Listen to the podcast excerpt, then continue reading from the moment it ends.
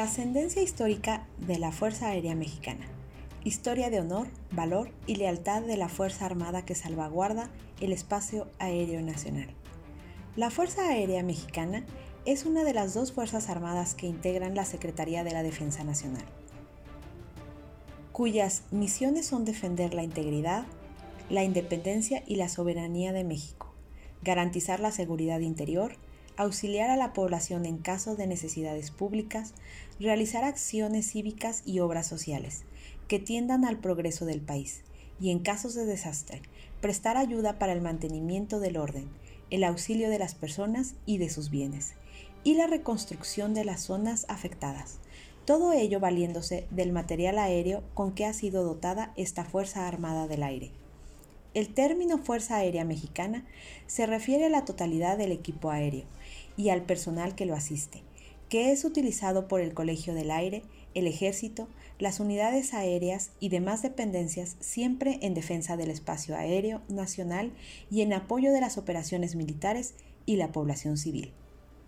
La historia de la Fuerza Aérea Mexicana está fuertemente ligada a la historia de la aviación en México, remontándose a 1906 tres años después del nacimiento del aeroplano, cuando el entonces presidente Porfirio Díaz ya mostraba interés en la aviación militar. En 1913, cuando el entonces gobernador de Coahuila, Venustiano Carranza, formó el ejército constitucionalista, fue influenciado por varios oficiales, incluyendo dos de sus sobrinos, para que utilizaran aviones como medio de combate. Carranza aceptó y envió a sus dos sobrinos, Alberto y Gustavo Salinas, a la Escuela Moisant Internacional en Nueva York a estudiar aviación. Finalizados sus estudios, regresaron a México y al estallar de nuevo un conflicto armado, se unieron a las filas del ejército como tenientes de artillería, puesto que el ejército no contaba con aviones en ese momento. Unos meses más tarde, agentes del gobierno mexicano viajaron a Los Ángeles, California, Estados Unidos, y adquirieron un biplano tipo Martín. El aeroplano, aún en cajas y sin armar, llegó vía ferrocarril a Tucson. Sin embargo, el gobierno de Huerta había sido alertado de la compra de dicho avión. La Embajada de México en Washington contactó con las autoridades de Tucson y los estadounidenses embargaron el avión. Sin embargo, el 16 de mayo, los constitucionalistas, con ayuda de contrabandistas estadounidenses, robaron las cajas y las introdujeron a México. Las cajas fueron enviadas a Hermosillo, con el aparato aún sin ensamblar. Después de que el aparato fuera armado y concluidos algunos vuelos de práctica, la aeronave fue bautizada con el nombre Sonora, fundando la flotilla aérea del Cuerpo del Noroeste. A continuación, el avión fue transportado vía ferrocarril a Guaymas, lugar aún bajo el control de los huertistas. El Sonora fue utilizado para lanzar propaganda y pequeñas bombas sobre las filas enemigas, aunque no consiguieron causar mucho daño, paralelamente a esto, el Sonora ayudó en labores de observación para obtener información acerca de los movimientos de los huertistas, lo que muy difícilmente se lograría por tierra. El 14 de abril de 1914 se efectuó un ataque aéreo, cuando el piloto Gustavo Salinas, piloteando el avión Sonora, lanzó bombas sobre el buque huertista Guerrero, cerca del puerto de Topolobampo, Sinaloa. Aunque ninguno de las bombas dio en el blanco, obligó al buque enemigo a regresar a mar abierto, lo que permitió que las tropas de Carranza tomaran el puerto y el buque Tampico, para utilizarlo contra los huertistas. Hoy se conoce a este enfrentamiento como la Batalla de Topolobampo, que fue el primer combate aéreo naval en la historia. En mayo de 1914, Obregón avanzó hacia Mazatlán y el avión bombardeó la ciudad, destruyendo dos cañones navales y ocasionando varias bajas al ejército huertista. Sin embargo, las bombas también alcanzaron a varios civiles e hirieron al embajador francés. Los ataques aéreos por parte del Sonora fueron todo un éxito, bombardeando los puestos de mando huertistas en Hermosillo. A mediados de mayo de 1914, el Sonora sufrió un accidente al aterrizar y quedó destruido, marcando así el final de la flotilla aérea del Cuerpo del Noroeste. A lo largo de su historia, la Fuerza Aérea Mexicana ha participado en la vida nacional de nuestro país, pues tiene la distinción de haberse empleado en observaciones y combates aéreos desde 1914. En enero de 1915, algunos funcionarios del gobierno de Carranza reorganizaron un grupo de pilotos, reunieron aeronaves y se formó la Flotilla Aérea del Ejército Constitucionalista, el primer combate en el que participó dicha unidad. Fue el 5 de enero de 1915 en la ciudad de Puebla, contra los zapatistas, bombardeando el fuerte de Loreto y causando varias bajas. Después de esta batalla, la flotilla fue trasladada a Veracruz. El 5 de febrero de 1915, la rama aérea del ejército constitucionalista nace oficialmente como arma de aviación militar. El 15 de noviembre de 1915 se inauguraron los Talleres Nacionales de Construcciones Aeronáuticas y la Escuela Nacional de Aviación, instalaciones que permitirían construir aeronaves y motores en México y preparar a los pilotos aviadores para tripularlas. Los talleres nacionales construyeron en México los aviones series A, B, C, E, G y H, esta última con notables avances tecnológicos. La naciente industria aeronáutica en México produjo importantes avances en la ingeniería aeronáutica de esa época, incluyendo la hélice Anáhuac, diseñada por el ingeniero Juan Guillermo Villasana, que llegó a emplearse en varias partes del mundo por su trazo aerodinámico, que revolucionó la tecnología aérea y a los aviones de las series A, y posteriores se les colocaron motores ASLAT y México SS, elaborados en nuestro país, los cuales dieron un magnífico rendimiento. A partir de que fue reorganizada en 1920, nunca más el gobierno electo fue destituido por la fuerza, pues la Fuerza Aérea contribuyó a sofocar las rebeliones de origen territorial, militar y religioso. Aunado a ello, la Fuerza Aérea Mexicana también sirvió con distinción durante la Segunda Guerra Mundial, en Filipinas y Formosa, con el legendario Escuadrón 201, perteneciente a la Fuerza Aérea Expedicionaria Mexicana.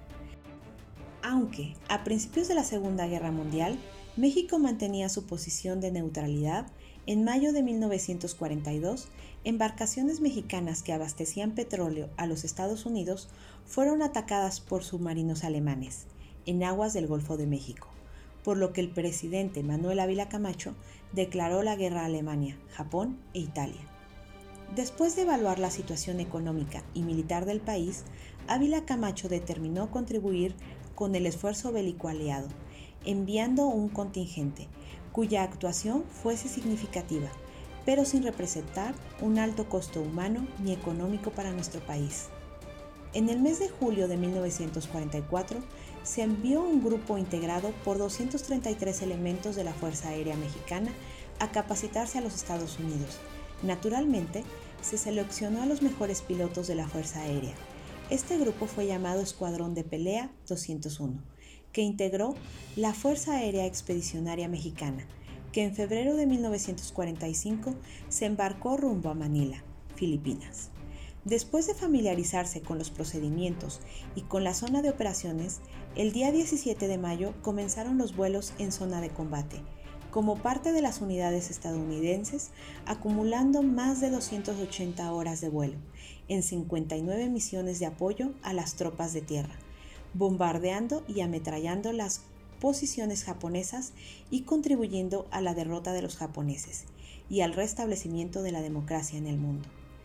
Desde su creación en 1915, la Fuerza Aérea Mexicana, dentro de sus acciones para mantenerse actualizada y cumplir las misiones que se le encomiendan, ha formado personal capacitado, por lo que en 1959 se creó el Colegio del Aire, donde se forman pilotos, meteorólogos y mecánicos especialistas y de aviación, constituyendo el plantel educativo rector en educación militar aérea. La modernización de la aviación militar en el mundo entero llevó a México a entrar en la era jet, al recibir en febrero de 1961 los aviones de Havilland Vampire MK3 y los entrenadores a reacción Lockheed T-33A realizándose el día 23 de mayo de 1961 el primer vuelo en avión jet militar de la Fuerza Aérea Mexicana. En agosto de 1982 se inició la era supersónica al realizar un pedido a la compañía Northrop para adquirir aviones F-5E, creándose el Escuadrón Aéreo de Defensa 401. Hacia 1996 se inició la adquisición de los helicópteros soviéticos Mi-817 y los Antonov An-32B. En el 2000 se adquieren las aeronaves más modernas de la aviación militar mexicana, los sofisticados EMB-145 de vigilancia aérea. Durante los últimos años se recibió diverso material de vuelo como los multipropósito Casa C-295 y Spartan C-27J, las aeronaves tácticas Texan 2, T-6C, así como los aviones de entrenamiento Grob 120TP, para el adiestramiento de los futuros pilotos, entre otras aeronaves, todo ello con el fin de eficientizar las operaciones aéreas. A pesar de que México es un país que no tiene enemigos naturales, la Fuerza Aérea es muy activa, ya que ha incrementado el apoyo a la guerra contra el narcotráfico. La Fuerza Aérea tiene una adecuada flota aérea militar para cubrir las necesidades del país, contando con aeronaves de combate, tácticas, de carga, de transporte, de entrenamiento, de reconocimiento y de guerra electrónica. Adicionalmente, la Fuerza Aérea proporciona auxilio a la población civil en casos de desastres naturales o contingencias varias, transportando víveres y medicamentos, entre otros. Un claro ejemplo es el de la inundación de Tabasco y de Chiapas en 2007 y el puente aéreo entre la Ciudad de México y Villahermosa. La Fuerza Aérea también representa a México con ayuda humanitaria a otros países, en caso de que la necesiten. El emblema principal de la Fuerza Aérea y la escarapela en sus aeronaves está conformado por tres triángulos equiláteros invertidos, concéntricos y con los colores verde, blanco y rojo, del centro al exterior. El emblema se exhibe en ambos lados del fuselaje de las aeronaves mexicanas. Otro distintivo de las aeronaves de la FAM consiste en tres rayas verticales, verde, blanco y rojo, en el timón de dirección. En algunos aviones de vigilancia se suprimen las rayas del timón y la escarapela se pinta en tres tonos de gris. Este emblema, también conocido como triángulo FAM, se emplea además en los diseños de las rodelas que llevan las tripulaciones en su overol y su ropa de vuelo, así como en los diseños de los escudos de los planteles de educación militar. Es así como la Fuerza Aérea Mexicana, con sus 106 años de vida, ha contribuido en cada una de las etapas de la vida nacional, siempre apegada a sus valores de honor, valor y lealtad y al servicio de México y su gente.